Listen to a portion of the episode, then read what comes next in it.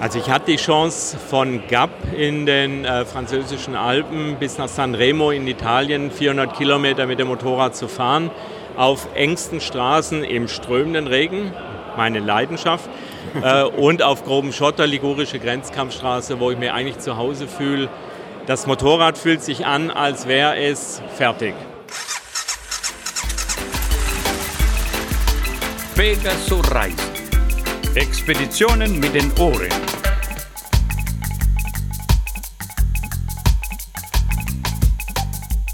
Herzlich willkommen zu Pegaso Reise.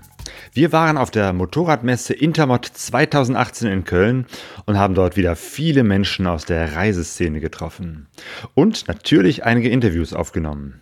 Es gibt jetzt drei kurze Podcasts mit jeweils einem Gesprächspartner und in der dritten Sendung könnt ihr einen Motorradreisefilm als DVD gewinnen. Das erste Gespräch führte ich mit Herbert Schwarz. Herbert ist der Gründer der Firma Turatec und war bis letztes Jahr ihr Geschäftsführer. Ende 2017 meldete Turatec Insolvenz an und trennte sich von ihm. In dem Podcast Nummer 99 habe ich ein längeres Gespräch mit ihm äh, über diese Geschichte mit Turatec geführt und vor ein paar Wochen kam dann die Nachricht, dass er beim Nitschke Verlag eingestiegen ist. Ich sprach jetzt äh, mit Herbert über seinen beruflichen und seinen privaten Neustart und über die neue Yamaha Tenere 700. Wir sind am Stand vom Tourenfahrer und hier steht der Herbert Schwarz. Grüß dich, Herbert. Hallo, Claudio. Ähm, ja, schön, dich endlich mal auch mal persönlich äh, zu treffen. Ähm, es hat sich eine ganze Menge getan, seit wir uns das letzte Mal unterhalten haben. Du bist jetzt hier, wie nennt sich das, Objektleiter äh, bei der, beim Nitschke Verlag. Das klingt so ein bisschen wie äh, Facility Manager. ja, der Unterschied zum Facility Manager ist natürlich durchaus gegeben. Objektleiter beim Nitschke Verlag bedeutet, dass ich für alle drei Motorradzeitschriften zuständig bin, die Inhalte koordinieren muss und das ist der Tourenfahrer, das Motorradabenteuer und der Motorradfahrer. Zusätzlich nach ein, glaube kurzer Einarbeitungszeit, das waren drei Wochen, hat man mich dann noch gefragt, ob ich den Chefredakteur oder mir die Verantwortung übergeben für den Chefredakteur des Tourenfahrer. Von dem her habe ich jetzt wirklich auch mehr als nur Raumpflegeaufgaben. Meine Güte. Ähm, genau, das letzte Mal ähm, hast du erzählt eben halt äh, von äh, der Geschichte mit Turatec, äh, wie das alles äh, aufgehört hat ähm, und dass du neue Pläne hast. Ähm, ich dachte jetzt eher, das würde in, in Richtung wieder Industrie gehen, Motorradzubehör. Ähm, aber jetzt äh, hast du sozusagen dein journalistisches äh, und organisatorisches Talent wieder hervorgeholt. Ja, ich hatte von 1990 bis 2003 bei der Motorpresse als Freelancer, als Fotograf, als äh, Reisejournalist gearbeitet, auch als Tourguide. Diese Sache hat mir immer riesig Spaß gemacht. Und die, sage ich mal, Neugründung mit Motorradzubehör hatte ich eigentlich von den Ideen her schon sehr weit gesponnen, aber der Investor, der dahinter stand, wurde leider sehr krank und hat erstmal einen Rückzieher gemacht, also das Ganze verschoben und ja, das Angebot vom Nitschke Verlag war dann so verlockend und auch mal was anderes zu machen im selben Bereich, also mit derselben Leidenschaft, die ich habe, das hat mich schon angespornt. Einfach die gleichen Kontakte, die ich hatte mit den gleichen Motorradfahrern von einer ganz anderen Seite das aufzurollen, ist für mich gerade sehr spannend. Mhm. Genau. Vielleicht erklärst du mal etwas genauer, was du als Objektleiter so alles machst. Ja, als Objektleiter bin ich einfach mal dazu äh, da die Inhalte zu sammeln, zu schauen, in welcher unserer drei Zeitschriften das Ganze am besten reinpasst. Ich bin mitverantwortlich, dass wirklich auch die Inhalte vernünftig dargestellt, präsentiert werden. Einfach die drei Zeitschriften ein bisschen mehr voneinander abgrenzen, ein bisschen ja, zu schärfen, dass die Leser sich dort noch ein bisschen besser zu Hause fühlen. Das hat bisher, also die Zeitschriften sind wirklich gut. Ich habe jetzt hier keine großen Baustellen vorgefunden, aber ich bin mir sicher, dass man da noch ganz schön was bewegen kann. Mhm. Und wahrscheinlich auch bewegen muss, ne? weil äh, ich kann mir vorstellen, dass es äh, wie überall ähm, beim gedruckten Wort äh, das Problem gibt, dass äh, mehr und mehr ins Netz abwandert äh, und äh, weniger Zeitschriften gekauft werden. Es ist natürlich so, dass die Druckauflage aller Zeitschriften, auch Tageszeitungen in den letzten, sage ich mal, zehn Jahren deutlich zurückgegangen ist. Also man hat da teilweise 20, 30 Prozent der Auflage verloren. Man hat die Kosten behalten, die Redaktionen müssen bezahlt werden. Es ist ein bisschen die Druckkosten runtergegangen, aber man muss jetzt Lösungen finden, wie man trotzdem für gute Inhalte es schafft, egal ob die auf Papier oder im Netz gelesen werden, dass man dafür einen kleinen Beitrag bekommt, um letztlich die Mitarbeiter, die Arbeit, die geleistet wurde, zu bezahlen. Das ist eine Herausforderung, die haben alle Verlage. So das Patentrezept hat noch keiner gefunden. Aber wir werden versuchen, dort einfach in eine Richtung zu kommen, ja, dass wir spannende Themen haben, wo der Leser auch durchaus noch sagt, das ist mir ein paar Cent wert. Mhm. Genau, der Leser ist ja in der Regel männlich äh, und, weiß ich nicht, äh, bestimmt über 40 Jahre alt oder so. Ist das so, dass das tatsächlich immer noch äh, das Problem ist, dass äh, es wenig junge Menschen gibt oder auch wenig junge Frauen, die äh, so in diesem Bereich Motorrad und Reisen unterwegs sind?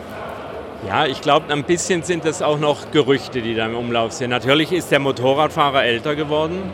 Als ich angefangen habe, Motorrad zu fahren, war der Motorradfahrer im Schnitt 25. Heute ist er 55. Ich war damals 18, heute bin ich 58. Die Durchschnittsbevölkerung ist aber genauso älter geworden. Nach meiner Generation, so Mitte der 60er, gab es einen Pillenknick.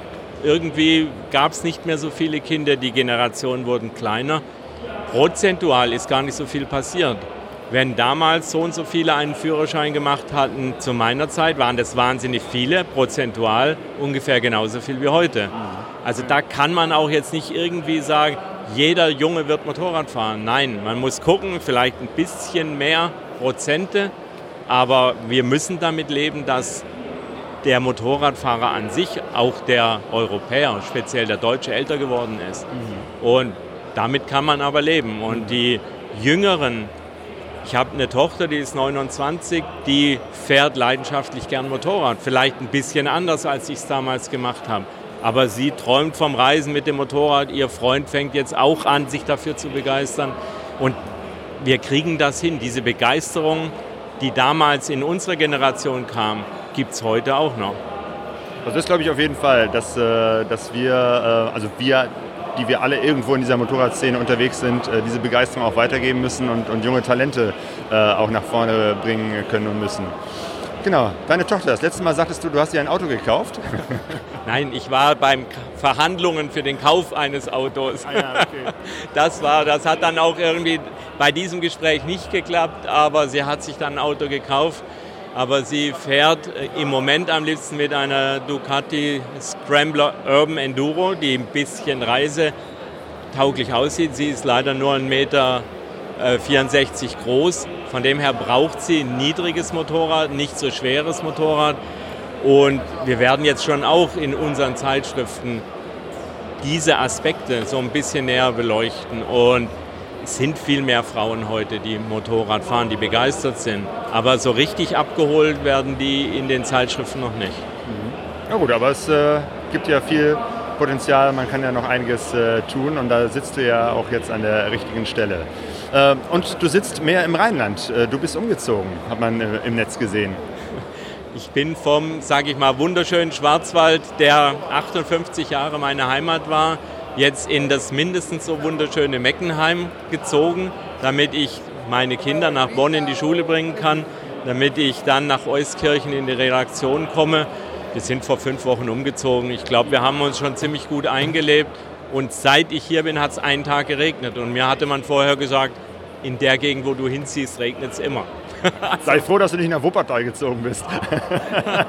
Aber okay. was ich gesehen habe von den Bildern her, äh, du stehst ja auf alte Gebäude. Ne? Nachdem du da, äh, was war das, der Bruckberghof in, im, im, Schwarzwald, so ein richtig altes Fachwerkhaus hast, äh, bist du jetzt in der Burg gelandet? Ja, der Bruckburenhof in äh, Obereschach 750 Jahre alt. Das war mir eigentlich alles viel zu neu. ich hatte jetzt die Chance, über einen Bekannten eine, sage ich mal, wirkliche Altbauwohnung in dem Pferdestall einer Burg zu bekommen. Die Burg ist 800 Jahre, also das ist jetzt schon ein Alter, mit dem man sich arrangieren kann. Nein, Spaß beiseite. Das ist für mich die Chance, mit den Kindern in einer ruhigen Gegend zu wohnen, ohne richtig viel Geld ausgeben zu müssen. Und man muss man noch einiges machen. Wir haben im Moment keine wirklich funktionierende äh, Toilette. Wir arbeiten mit einer Humustoilette, also die moderne Version des Plumpsklos in der Wohnung. Ähm, das wird nächstes Jahr saniert und wir haben auch keine Zentralheizung, sondern wir gehen in den Keller, tun uns eine, eine Gießkanne voll Öl abfüllen und dann haben wir wieder zumindest in einem Raum schön warm für den nächsten Tag. Aber meine Jungs fanden das total cool. Da war noch gar nichts renoviert. Das sah wirklich schlimm aus. Sagten, Papa, da ziehen wir hin. Und für mich ist es auch toll. Ich brauche keinen riesen Luxus, aber ich brauche irgendwie ein Wohlfühl, eine Wohlfühlgegend drumherum. Und das haben wir jetzt gekriegt. Ich kann das absolut nachvollziehen. Sonja und ich, wir haben uns äh, gerade vor zwei Jahren ein 120 Jahre altes Haus gekauft. Okay, aus deinen Augen ein Neubau, äh, aber ne, von innen Fachwerk ja, ja. Mit, äh, mit so ein paar Dingen, die, die neu gemacht werden müssen, wo wir auch am Renovieren sind und das alles selber machen und das alles so renovieren, wie es ursprünglich auch mal war, mit dem Material Holz, Stein, Lehm etc. Also äh, es ist eine langwierige Sache, aber es macht äh, total Spaß. Von daher kann ich das gut nachvollziehen.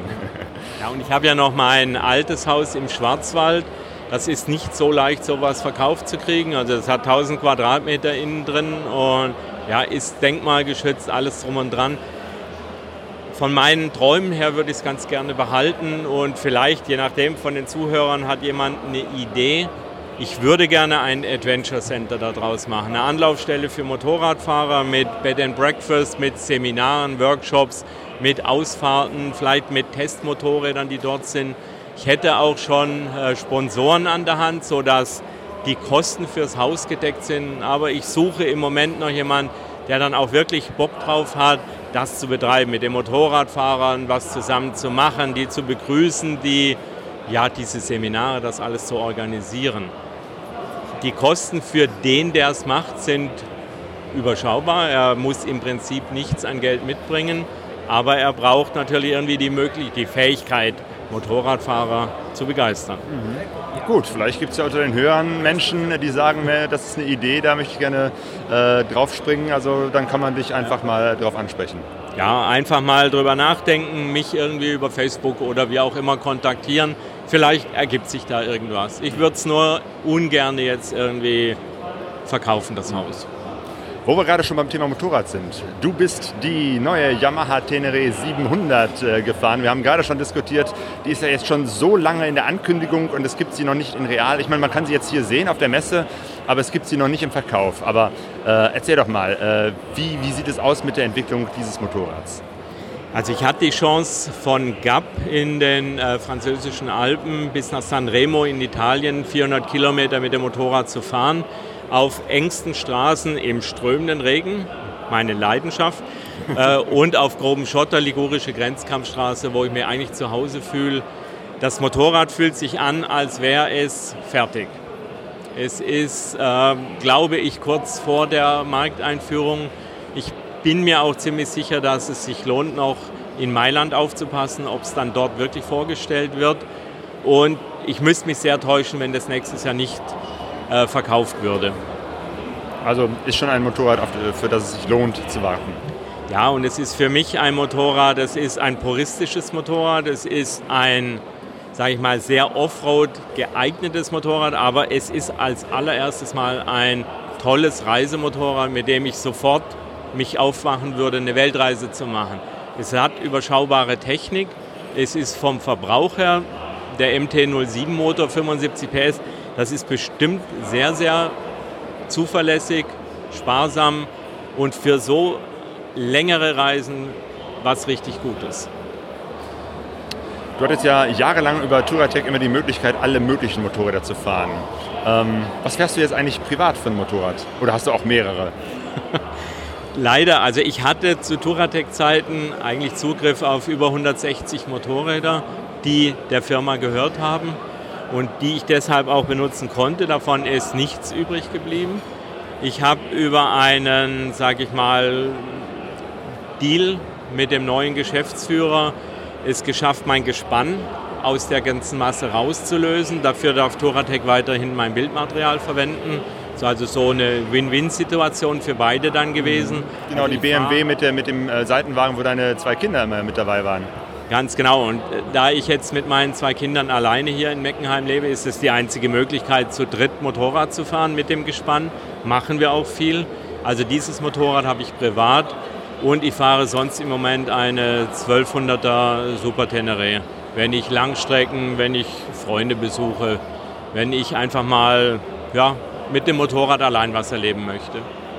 Herbert, ich finde es super, dass du der Motorradreiseszene äh, erhalten bleibst und äh, ja, durch deine neue Tätigkeit äh, werden wir auf jeden Fall noch eine ganze Menge von dir hören und in Verbindung bleiben und ähm, ich merke schon, es sind noch ein paar neue Ideen da. Da kommt noch was. Da wird sicherlich noch einiges kommen und ich kann nur sagen, ich freue mich über jeden, der auch mit Ideen auf mich zukommt es ist nicht so, wir können nicht alle Ideen für uns haben. Wir sind darauf angewiesen, Rückmeldungen zu bekommen. Da freue ich mich ganz besonders drauf. Danke. Herbert, ganz herzlichen Dank. Das war der erste von drei Podcasts, die wir auf der Intermod 2018 aufgenommen haben. Die anderen Sendungen und äh, auch ein Link zu dem Interview mit Herbert Schwarz über seine Geschichte mit Turatec findet ihr auf unserer Seite pegasoreise.de. Ciao und gute Reise. Wir sind alle auf der Reise, doch keiner weiß, wohin es geht. Wir sind alle auf der Reise, diese Zeichen. Wir sind alle auf der Reise, alle auf der Suche, die Sehnsucht unser Motor. Wir kennen uns nicht. Pegasoreise.de